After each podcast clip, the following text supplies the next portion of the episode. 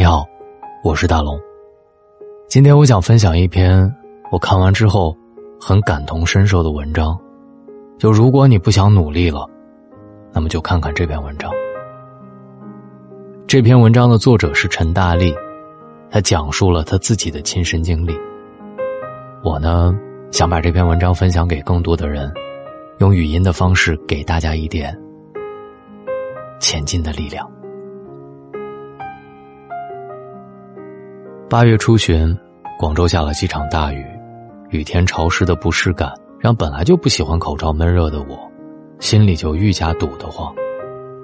从小到大，我很容易在雨天里懈怠，长期压抑的焦虑、沮丧的情绪，随着雨点一起落地倒塌炸开。特别是上学时期，阴灰灰的天气，总会让我忍不住扪心自问：每天起早贪黑的努力着。究竟是为了什么？想停止努力的念头，就像这雨天适合睡觉的诱惑一样，时不时的钻入我的大脑，怂恿着：别再努力了，就此放纵吧。有时上当了，有时扛住了，不断的切换着堕落与克制的状态，那种体验感，还真的挺差劲儿的。如果你跟我一样，总抵不住诱惑，产生不想再努力的想法，那么今天。我分享的这篇文章，里面可能有你想要的答案。我来跟你们讲一段我很少讲的实习经历吧。以前我实习的时候有些心高气傲，总觉得自己很有才华，写写简单的广告文案嘛，点到为止，发挥天赋就好。那时上班总觉得自己写的东西很市侩，充满商业气息，我是读者我都不想看的。我不信任自己产出的浮夸成果。我每天看着窗外都在想，来回三四个小时的车程太苦了，地铁到公交，公交到地铁，永远到不完。而且自从赶完项目的某个周五之后，我每天都在盼着临时的放假通知，每天都在浑浑噩噩的应付生活。很短一段时间之后，项目停摆，我的直接领导因为工作不力被开除了，被他招进去的我也被安排到了其他岗位。一直以来，我都不知道自己是怎样的生活状态，才觉得那段时间被荒废了。很久之后才明白，是因为我从来没有真正的接纳过我需要吃苦这件事儿。我总觉得自己还是个小孩，甚至。还是个略有才华的小孩所以飘飘然没关系，大不了我以后只写书嘛。当然，我后来也没有写成书，只是创业之后的今天，我回顾以前，总是不禁发出感慨：看不起生活的话，生活不会对你好的。我归纳一下，就是对生活的轻蔑，都会被生活反过来算到你头上。我心里很清楚，那段实实在在浪费掉的时间里，我本来可以学习怎么跟别人相处，我可以了解真实的市场情况，我可以在跟甲方的反复交谈当中锻炼自己的意志。但是我太年轻了，娇气，不想挨打，生怕吃亏，最后就成了一无所长。过日子苦吗？苦，但是你得说服自己，让自己愿意去吃那种苦。任何时候，你都不能处在被动的“我今天又好惨”的位置。你得知道，你现在的学业和工作都是在为你的未来做谋划。直面煎熬当然是难的，但是你不能直接从那些苦里跳出来，仅仅跟他打个照面就逃跑，这样做没有意义。你得主动的跳进那些苦里，彻彻底底的进去，接受苦的淬炼。我也时常在反思自己，从前的生活过得太漫不经心，太过舒服了。那时的时间是以月开展的，只想抓紧机会吃喝玩乐跟闲逛，热衷于把小块的时间装饰涂抹好，而不去想未来。打扮一个小时出门，散步三个小时，喝茶两个小时，加起来一个小时的时间用来回工作消息，这就是我曾经很多个下午的时间安排。想未来很痛苦，你总会发现，你需要逼迫自己在工作当中逆流而上，你需要了解最复杂的生存规则，你需要质问自己为什么没有更高的眼界和更好的思维。你得让自己站在压力之下，否则你的生活是不会翻新的。而几年之后，如果旁人都事业有成、家庭圆融，而我仍旧紧握着瞬间的快乐，我就在接受，当初是我在该交出一份满意答卷的时候，自动选择逃跑的。在现实生活当中逃跑，可不是公主，而是过于软弱、无法驾驭生活的人。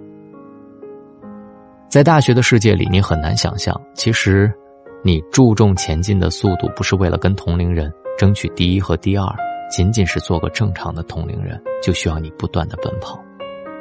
因为在这个世界上前进，你得跟得上他的速度。有个认识的朋友，仅仅因为没有考上研究生，临时找了个不知名的小公司上班，现在发现，以自己的履历，既无法在大公司，也无法进入体制内。而每当我松懈时，我就会有一种强烈的会被抛下的焦虑。我问了朋友，他们说每天都是如此。如果几天了手里还没有像样的产出，心里就会发慌了。我们被催促的不能慢，本就如此。李佳琦不停直播，能赚到上亿的豪宅；多数人不停的工作，可能仍然只是收益有限，但还是要继续。不继续，仿佛就离自己想要的生活更远了一点。所以，就直面所有的痛苦。长大之后的世界，苦是常态。艰巨的痛苦，繁琐的痛苦，令人恐惧的事物，反复折磨的痛苦，这些让我们逐渐具备了成年人的特质，可以跟这个世界平等对话。一九年的时候，我坐高铁从广州到上海出差，当天到达上海的时间正好是平时推送文章的时间。刚下地铁，我掏出笔记本，蹲在小雨当中的路边做最后的校对。我觉得我很苦，当时我的朋友却直言：“其实，你可以提前准备好的。”我说：“我在途中就做了，高铁上信号不好，我修改起来就更慢。”朋友说：“对，你早该把这些。”考虑进去，当时心里嚎啕的委屈，觉得朋友怎么这么无情。现在我想，却是我没有安排好时间，早就该优化好自己的工作思路。我觉得，相比起骄纵的过去，我如今很好，踏实知足，放平了心态，能跟屡屡发下挑战的生活对峙和周旋。我们不向外界撒娇示弱了，这也是我们。抓住人生话语权的时刻。事到如今，我每天都会折腾一下自己，让自己跳出温水煮青蛙的安逸当中，但是不会像打了鸡血的战士，每天都跟生活拼个你死我活。我只不过是想，每天都遇见不一样的自己。我也一直在想，究竟还能遇到多少个不为人知又充满惊喜的我？光是想想，就充满期待。不过呢，我也偶尔会失落，不想再努力，也想过要放弃。但是我很喜欢一段话，也不断的给自己输入动力。这句话是这么说的：我们一生的最大理想，不过就是把自己过好嘛，不再重复上一代的模式，不再依赖任何人的施舍，按照自己的喜好，不断的修正我们自己，将原生家庭、成长挫折、社会现实对自己的影响降到最低。最终，活成自己喜欢的模样。我不会再因为想逃避生活锤子的敲打，在为了躲开钻心般的痛苦，而活得碌碌无为。我接受生活不定时的狂风暴雨，也甘愿摸爬滚打熬过苦难。因为我明白，只有在大雨的冲刷当中扛下去，才会有重生的希望；只有吞咽下生活当中的苦，才会得到加倍的糖。平淡日子里，才有甜的存在。如果你也一样，点一个再看，告诉我，不如一同向生活宣战，让我们一起迎难而上。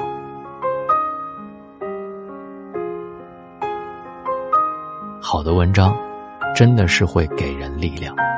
如果这篇文章给你了力量，记得转发和点赞。找到大龙的方式：新浪微博找到大龙，大声说，或者把你的微信打开，点开右上角的小加号，添加朋友，最下面的公众号搜索两个汉字“大龙”，看到那个穿着白衬衣弹吉他的小哥哥，关注我，以后我会定期分享一些励志的文章，送给大家，希望你们喜欢听。在今晚。你也特别适合听一本书，这本书叫做《你当像鸟飞往你的山》。这是一本特别神奇的书。这本书的作者在十七岁之前从未上过学，因为父母的宗教信仰，甚至连医院都不能去。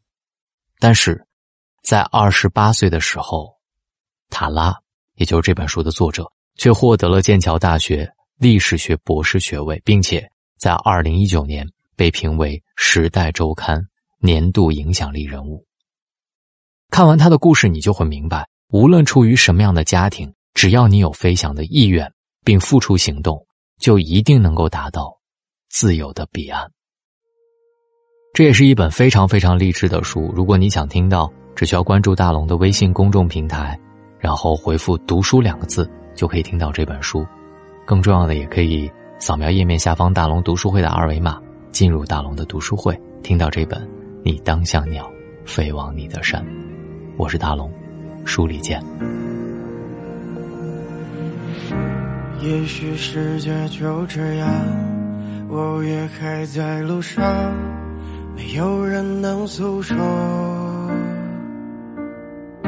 也许我只能沉默，眼泪湿润眼眶，可又不敢懦弱。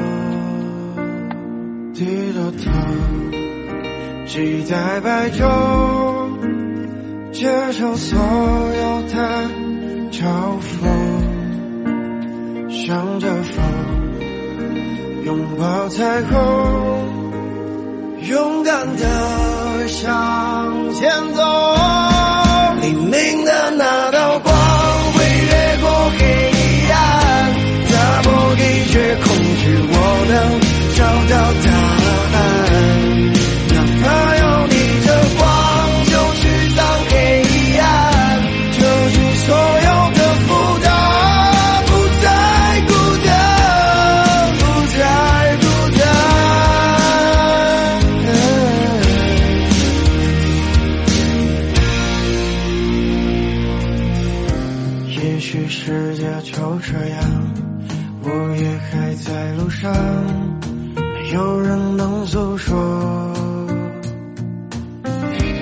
也许我只能沉默，眼泪湿润眼眶，可又不敢懦弱。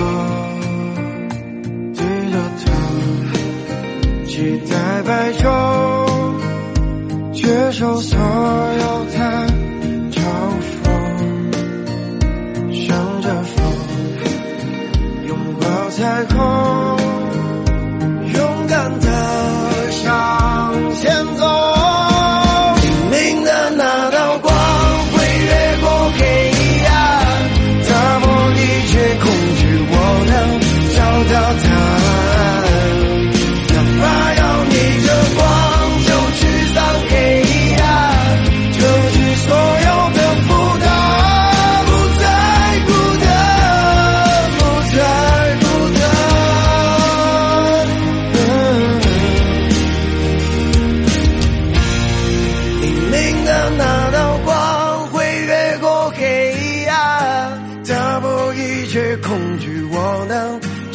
到答案。